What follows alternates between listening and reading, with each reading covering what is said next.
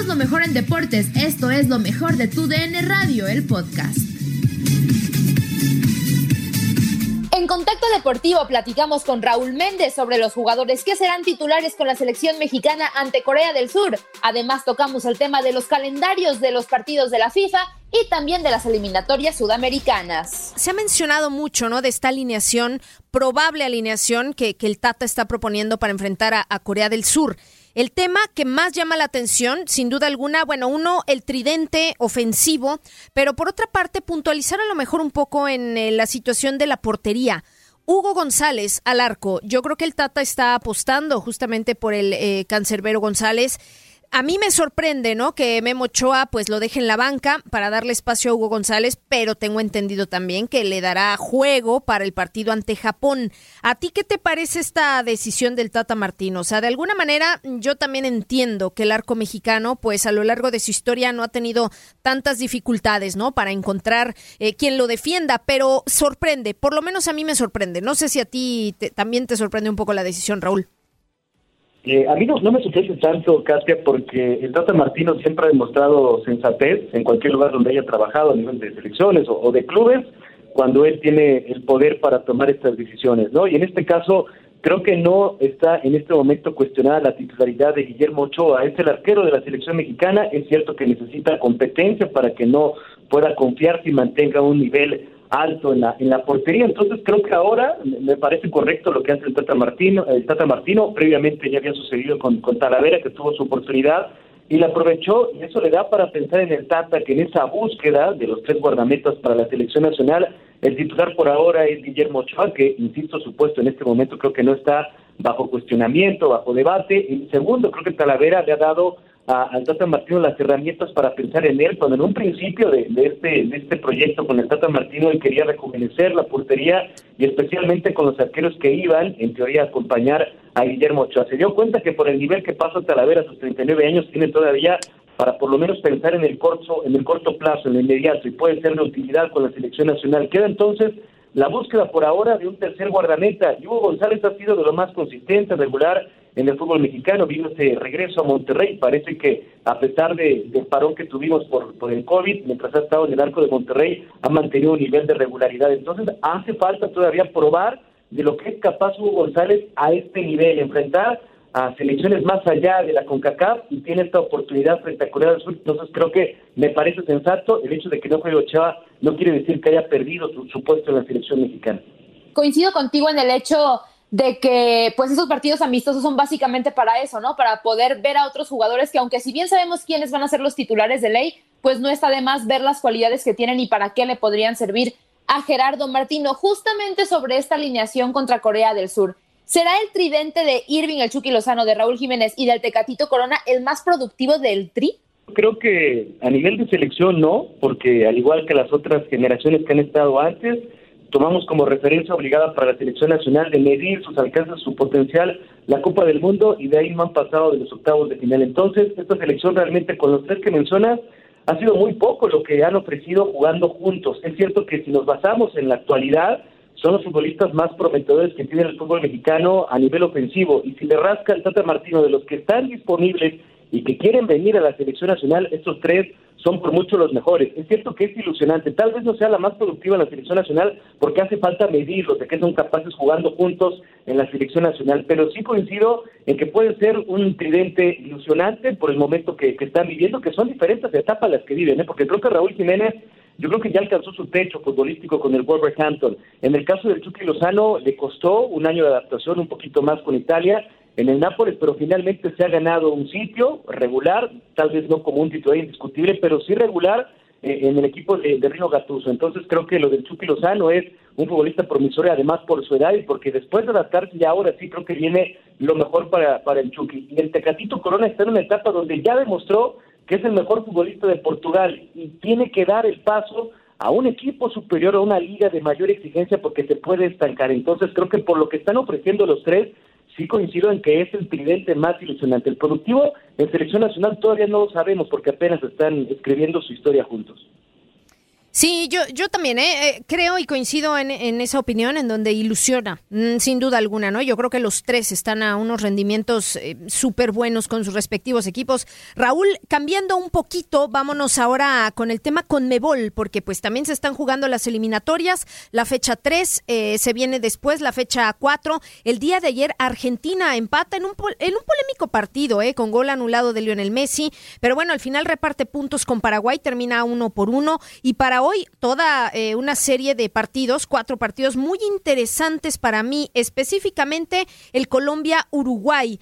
Em, Cualquiera de estas dos selecciones, personalmente creo que es una de las favoritas para llevarse el tercer puesto y, ¿por qué no, el cuarto cupo directo que ofrece Conmebol rumbo a Qatar 2022? No sé cómo las veas tú. ¿Por qué digo que Chile puede no serlo? Porque de repente siento yo que el seleccionado chileno está tirando mucho del carro de gente muy veterana ya, que tiene mucha experiencia, sí, pero que a la vez a lo mejor no te puede aportar tanto con una plantilla más renovada o más joven. Entonces, veo con un poquito más de carnita a Uruguay y Colombia, ¿no? Por, por los eh, jugadores que le están integrando actualmente. ¿Cómo ves tú?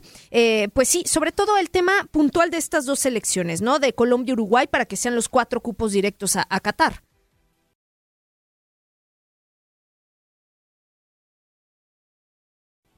Esta eliminatoria, Katia, Andrea, a mí me encanta porque es la más dura del mundo, es la más larga, 18 partidos. Difícilmente vamos a ver brillantez en el juego, sino que se están jugando prácticamente la, vida, futbolísticamente hablando, estas elecciones, porque para ellos la máxima aspiración, la máxima ilusión es ir a una Copa del Mundo y solamente hay cuatro boletos con un muy parejo, ¿no? También pondría a Brasil por delante de todas, por, por calidad, por capacidad, porque tiene a Neymar es una selección que línea por línea donde la veas es, muy pareja. Después yo sí veo que, el debate está abierto. Argentina en teoría por Messi tendría que ser segunda, pero no olvidemos que no es la mejor versión que en este momento Messi está ofreciendo, que el equipo argentino sigue careciendo de un juego colectivo y, más allá de que no tiene figuras en otras posiciones como quién va a generar de juego, la estabilidad en la defensa, sobre todo en la central, eh, los volantes interiores quiénes van a generar, o sea, sigue habiendo muchas dudas en el funcionamiento de Argentina porque tampoco Scaloni parece ser el indicado para hacer funcionar a este equipo. Si otros técnicos más experimentados con más nombre no lo pudieron hacer,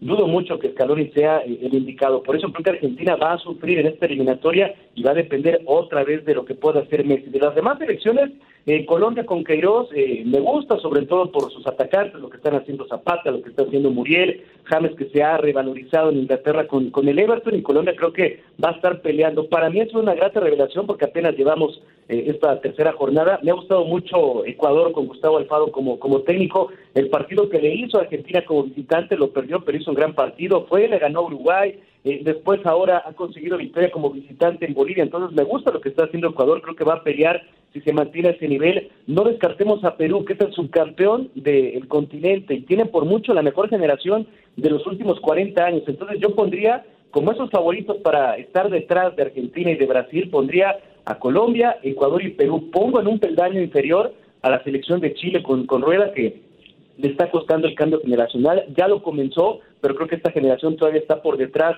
de lo que ofrecieron antes otros elementos, siguen dependiendo de Alexis Sánchez que no está sano, eh, en Arturo Vidal que es muy irregular, y Uruguay yo sí la veo en un proceso muy difícil porque se ha hecho veterana, sobre todo sus dos referentes en ataque como Cavani y Suárez, ha sufrido en este inicio de la eliminatoria, no tiene la misma solidez defensiva que tenía en otros años y tampoco tiene futbolistas capaces de generar juego. Este equipo a veces se defendía bien y con una pelota que le pusieras a los de arriba te podía sacar un partido. Ahora estos delanteros, insisto, se han hecho veteranos y alrededor no tienen elementos para ser arropados y no tienen la misma fuerza defensiva que otros años. Por eso yo creo que si Uruguay se llegara a quedar fuera del pase directo, no me sorprendería. ¿eh?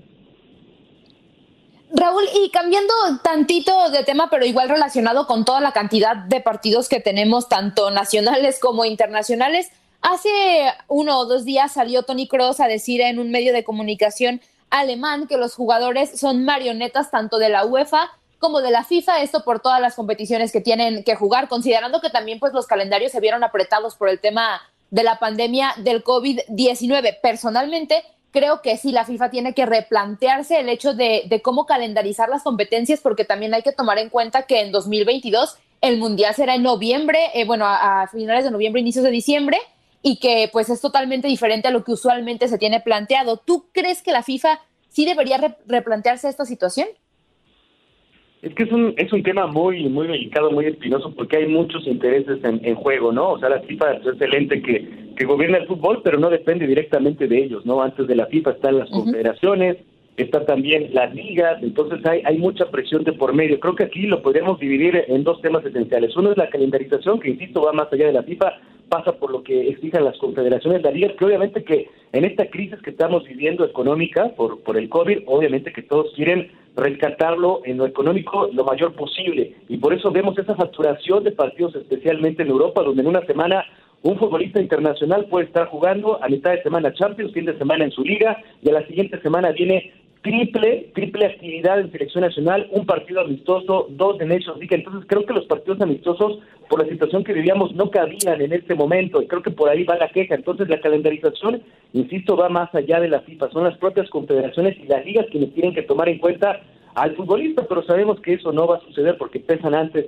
los intereses económicos. Y la otra es, eh, eh, por ejemplo, la Liga Premier, que ellos se han negado a utilizar la regla de los cinco cambios, pero aquí es un ente totalmente distinto porque la Premier tiene sus propias reglas. Aquí no se trata de imponer, vamos a hacer los cinco cambios y todos se tienen que ajustar, porque además, si lo vemos en la práctica, son pocos los equipos que hacen los cinco cambios en Europa. No, los que más se quejan son el City y el Liverpool. Del fin de semana que se enfrentaron, el City hizo un cambio, y el Liverpool hizo dos y uno fue obligado porque se lastimó Tren Alexander Arnold. La queja de ellos va por el desgaste que tienen los, jugadores ante tantos partidos. Ahora, la Premier es un ejemplo para todos, porque la Premier dijeron, a ver, la IFAB que es el ente que se dedica a regular el fútbol con, con las 17 reglas, ellos establecieron esta opción, esta ventana pueden seguir utilizando los cinco cambios de aquí a que termine la temporada. Ahora en Inglaterra no es algo que pase fast track, algo que de inmediato se va a aplicar, no. Aquí tiene que ser sometida a votación por los equipos de la Premier y la mayoría eligió mantenerse con los tres cambios. ¿Por qué lo hicieron? Porque los equipos que tienen la opción de hacer los cinco cambios son los más poderosos. Entonces, para los equipos chicos,